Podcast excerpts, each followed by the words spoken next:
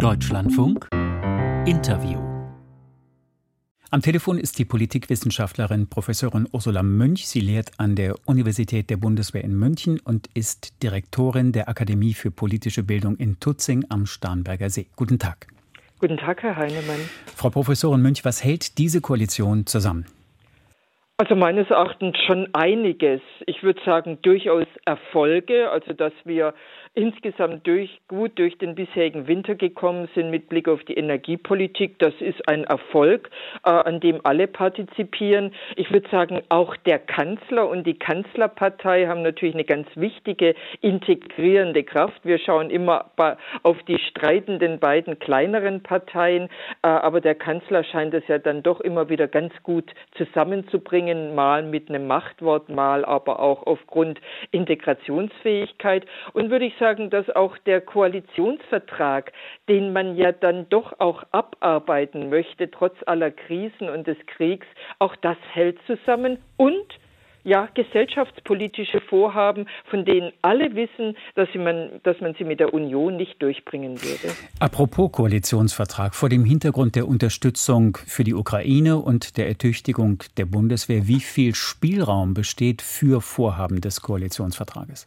Das ist natürlich genau das Problem, dass für die finanzpolitisch relevanten Vorhaben, also für alles das, was viel Geld kostet, äh, da wird der Spielraum tatsächlich enger. Und das kann man zum Beispiel an der Kindergrundsicherung sicherlich ganz deutlich machen, die einen großen Stellenwert vor allem bei den Grünen, aber natürlich auch bei der SPD genießt. Aber wenn man jetzt gerade mal beim Thema Kindergrundsicherung jetzt nicht nur auf die zusätzlichen finanziellen Leistungen schaut, die bei den Familien ankommen sollen, sondern wenn man auf den anderen Aspekt äh, schaut, nämlich, dass da zum ersten Mal in der Geschichte der Bundesrepublik tatsächlich Maßnahmen so gebündelt werden sollen, dass diejenigen, die sie in Anspruch nehmen können sollten, äh, nicht jedem Einzelnen hinterherlaufen müssen, dann wäre auch das ein großer Erfolg, würde viel mehr bei den Leuten ankommen und es wäre jetzt nicht nur mit diesen ganz großen Mehrkosten verbunden.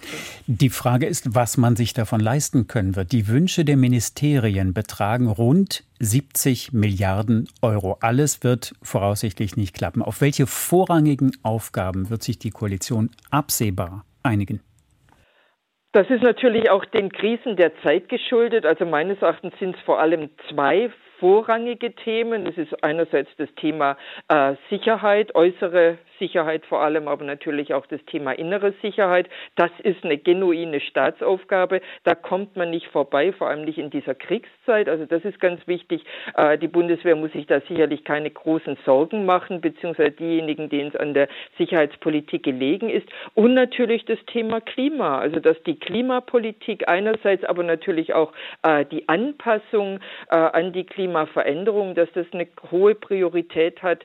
Das ist meines Erachtens auch ganz deutlich und um alles andere, natürlich auch um diese Punkte im Detail, wird gerungen werden. Aber das kennen wir ja auch aus anderen Bundesregierungen. Es ist ja nicht so, als ob jemals oder auch auf Landesebene immer alle Wünsche befriedigt werden können. Aber es ist jetzt tatsächlich so, dass wir natürlich auch eine Öffentlichkeit haben, eine Bevölkerung haben, die gerade während Corona, aber jetzt auch mit Blick auf die Energiepolitik äh, gewohnt war, dass im Grunde immer was obendrauf gegeben wurde, um ja Missstimmungen äh, nicht entstehen zu lassen, um keinen heißen Herbst zu haben und natürlich, weil der Staat sich sehr stark eingemischt hat äh, in das Wirtschaften. Das musste man ausgleichen und insofern, das wird wahrscheinlich auch eine Herausforderung sein, deutlich zu machen, auch der Bevölkerung, dass nicht alles leistbar ist und dass tatsächlich manche Ziele dringlicher sind noch als andere.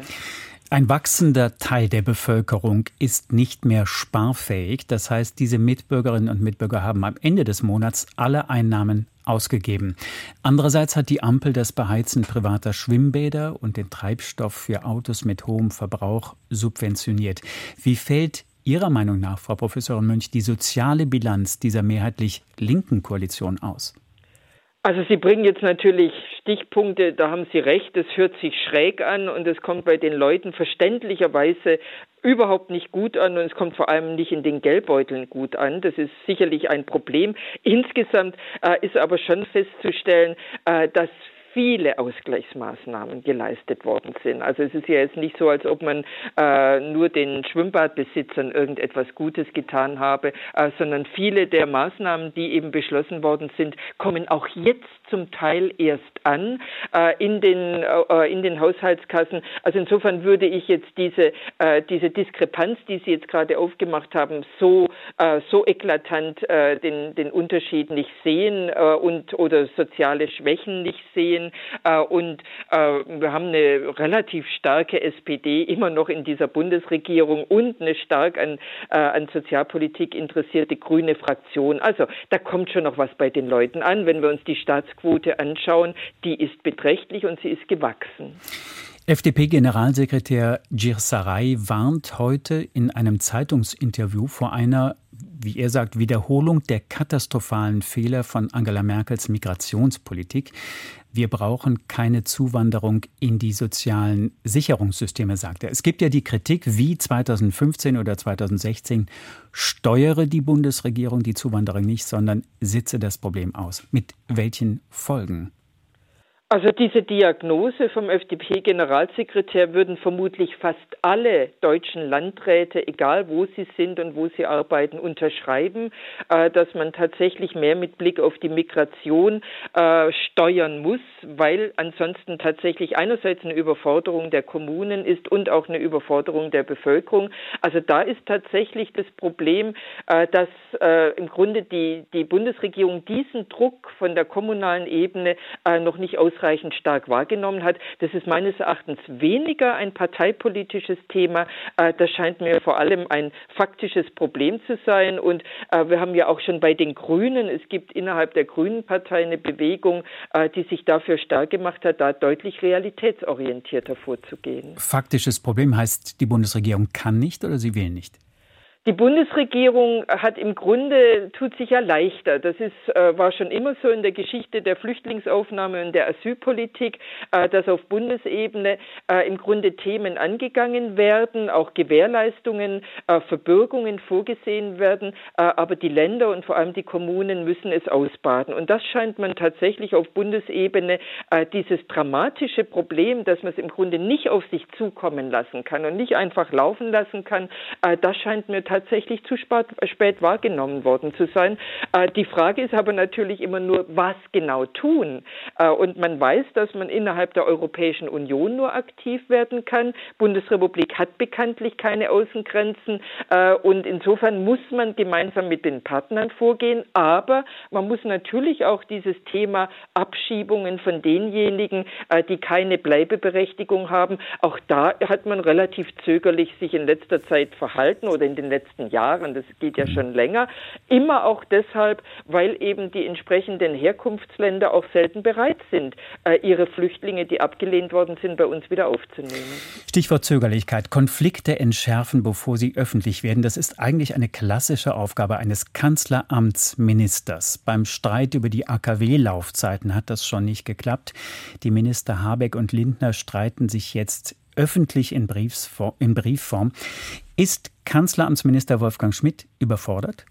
Das kann ich nicht beurteilen. Ich habe den Eindruck, also was man so hört, macht der Mann einen guten Job. Nur, man muss natürlich auch sagen, man hat ausgesprochen selbstbewusste Koalitionspartner. Ich meine, auch der Kanzleramtsminister hat natürlich damit zu tun mit einer Situation, die wir in der Bundesrepublik in der Form noch nie hatten, dass die beiden kleinen Koalitionspartner stärker gemeinsam sind als die Kanzlerpartei. Also insofern, da ist schon sehr viel Neues in dieser Koalition. Situation. Also ich habe den Eindruck, äh, dass man da mit vielem fertig wird, aber dass man eben auch mit mehr fertig werden muss, als wir das in der Vergangenheit in der Bundesrepublik gekannt haben. Professorin Ursula Münch, die Direktorin der Akademie für politische Bildung in Tutzing am Starnberger See. Dankeschön für das Gespräch und auf Wiederhören. Auf Wiederhören.